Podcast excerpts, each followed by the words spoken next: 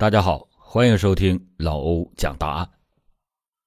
二零一零年之前，坐落在湖北省西北部的襄阳，还叫襄樊，这里是我国南北交汇之地，加之陆路和铁路交通并行，让这里成为了周边客运交通运输的枢纽地带。一九九七年的时候，襄樊汽车站还没有搬到中原路的位置上。但中原路向东就是襄樊火车站，因为与火车站毗邻，附近就已经比较繁华。谁也没有想到，当年就在这条马路上发生了一起震惊全国的灭门惨案。一九九七年三月十二日，正值农历的二月初四，料峭的春寒依旧逼人。晚上十点多钟，中原路上已鲜有行人。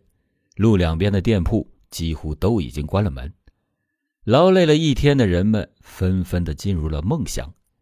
这时，有四条鬼鬼祟祟的黑影从火车站方向一路走来，边走边打量着周围的店铺。走出了大概两里地之后，他们发现有一家副食品商店还亮着灯。四个人互相耳语了几句，一同停下了步伐。躲在马路对面的树影里窥视着这家店铺。几分钟以后，店铺老板关上了卷闸门，灯也熄灭了。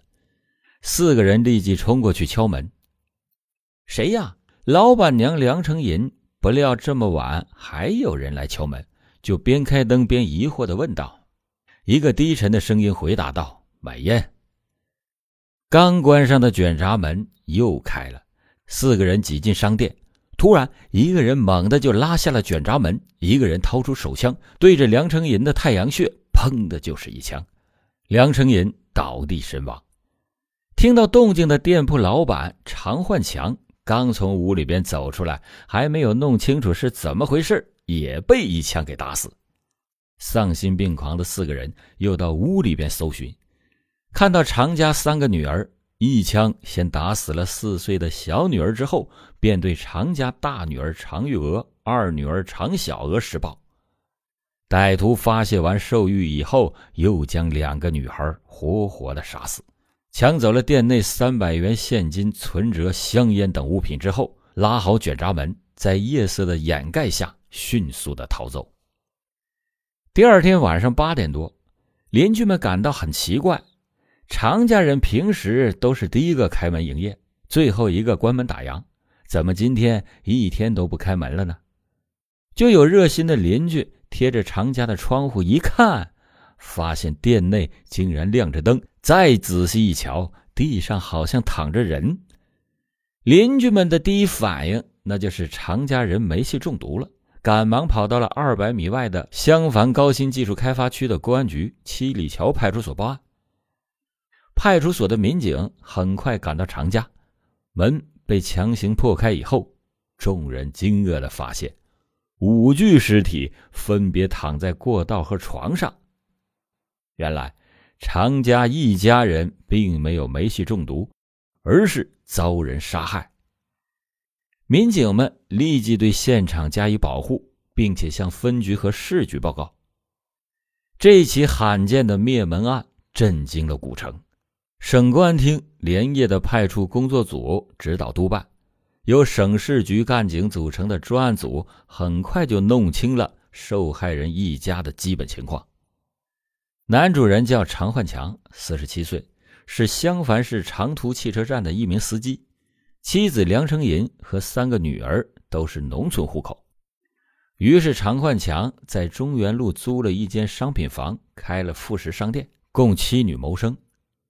就在案发前不久，老常好不容易凑了一笔钱，为三个女儿买了城市户口，哪想到一家人竟然全部命归黄泉。常家人为人老实，做事本分，基本上没有与人发生过矛盾。那么，到底是谁残忍的夺走了这一家五口人的性命呢？常家店铺不到三十平方米的空间里。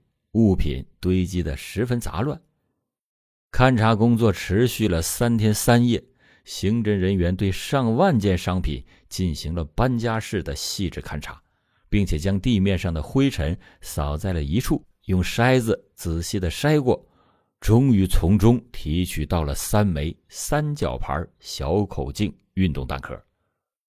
从提取到的八十多枚指纹和掌纹中，甄别出了两枚嫌疑指纹，一枚嫌疑掌纹。经过现场勘查。专案组确认，犯罪分子没有受到阻力，就顺利的进入了现场。五名被害人均是被非制式小口径手枪击中头部死亡。专案组对案发现场附近的摊点、店铺、停靠车辆以及过往人员都进行了访问，先后走访了群众七百多人，排查旅店三百来家，暂住人口六千多人。虽然刑侦人员付出了大量的艰辛劳动，却没有获得什么有价值的信息，一名目击者或者是知情人都没有发现，甚至连听到枪声的人也都没有。而且，被害人一家五口在生活作风、债务关系、婚恋关系等方面涉及到的可疑人员全部查否，侦破工作进入焦灼状态。一起案件枪杀五人，全家一个活口都不留，这样的恶性案件，建国以来全国都是罕见，在襄樊那更是首次。歹徒作案的手段残忍，异于常人，那么是否是流窜作案呢？三月十四日的晚上，曾经从事信息资料管理工作的专案组民警小陈想起了一条线索。一九九六年的上半年，他曾经见过一份协查通报，同样是用小口径手枪抢劫杀人，同样也是不留活口。三月十五日凌晨两点左右，专案组经过一番大海捞针，终于是查到了这份公安部的协查通报，证实在一九九六年春，辽宁海城、河北荣城、山东翼城相继的发生过。同类的案件。三月十八日，专案组首行赶到河北荣城。据荣城警方介绍，自辽宁海城、河北荣城、山西翼城案件发生以后，公安部曾经组织三省的刑侦人员在河北保定市召开过并案会议。三月二十日，接到三幺三案情通报的辽宁鞍山市刑警支队派人赶到襄樊。两地的刑警围绕案情进行了长达四个小时的交流分析，案情的脉络逐渐的清晰。一九九六年三月二十一日的晚上，辽宁海城市南关大街有一个副食批发部的店主黄某波一家三口被枪杀在店内，现场遭到了严重的破坏。一九九六年四月十日的晚上。河北荣城市西关外大街南侧副食店的店主肖某旺一家三口被枪杀。店内两块手表、两个存折、肖某旺的身份证以及若干现金都被劫走。一九九六年四月十七日的晚上，山西翼城县火车站广场附近烟酒门市部魏某一家三口被枪杀，现金被洗劫一空。将四起案件现场遗留的弹壳进行比对，认定系同类枪支发射，而且四案在发案的时间、侵害对象、作案手段方面极为的接近。并案以后，有价值的线索逐渐被聚拢起来。河北荣城案发的第二天，歹徒曾经拿着抢得的五万元存折以及肖某旺的身份证来到银行取款。无巧不成书，当班的储蓄员正是肖某旺的表妹，五万元的存款还是他揽储过来的，因此心生疑虑，并且盘问起来。歹徒见情况不对，慌忙的夺门而出，坐出租车仓皇的逃走了。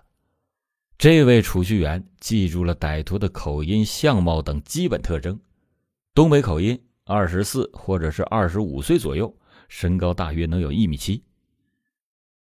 山西翼城案发生以后，距离案发现场一百五十多米远的一家旅店老板也向公安人员反映，案发前的一天晚上，有两个东北口音的年轻人曾经在旅店入住，服务员叫他们出示身份证，他们却说没有带。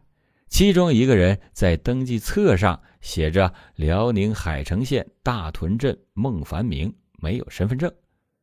第二天一早，二人外出，其中一个人中午十一点左右回来，后来就不知道什么时候离开。当天的晚上，案子就发生了。四月十日，负责刑事侦查的公安部五局在襄樊主持召开了串并案会议。辽宁、河北、山西、湖北四省相关的刑侦人员参加了会议。会上通报了四起案件的案情和有关的线索。经过缜密的分析，会议达成了一致的共识：团伙作案人数在两人以上，其中有一人自称孟凡明，年龄在二十三到三十岁之间，没有固定的职业，长期流窜，作案不止一起。会议还指出，第一起案件发生在海城，而且现场破坏最彻底，因此嫌疑对象应是东北人，甚至就是海城人。各地就以辽宁海城为中心，向周边地区辐射摸排孟凡明。襄樊等地以查东北人以及海城人落脚点为主，从四月七日。各地按照并案会议部署，全面的加快了侦破的步伐。经过艰苦的内查外调工作，专案组共收缴非法枪支一百多支，排除嫌疑对象两千余名，但是仍然是没有抓到作案人。辽宁海城警方在全市查出了二十一个孟凡明，也均被一一否定。三幺三案件的杀人凶手。就像凭空消失了一样，毫无踪影。七月上旬，专案组又获得了一条线索：一月上旬，河北石家庄市发生了一起持枪抢劫运钞车案，三名犯罪嫌疑人持自制小口径手枪枪杀两人，重伤一人。该案与三幺三案有一个共同的特点，就是虽然枪发射了一弹。却在死者的头部爆裂成为两部分。为此，干警专程赶到石家庄市，对两地的案件中一弹两完的问题进行了专题的研究。通过专业研究机构对枪支种类进行了鉴定，并走访了重庆、许昌等生产制式小口径运动步枪的厂家。虽然发现两案并没有什么关联。但是可以确定，歹徒使用的是发令枪改装的双管小口径手枪。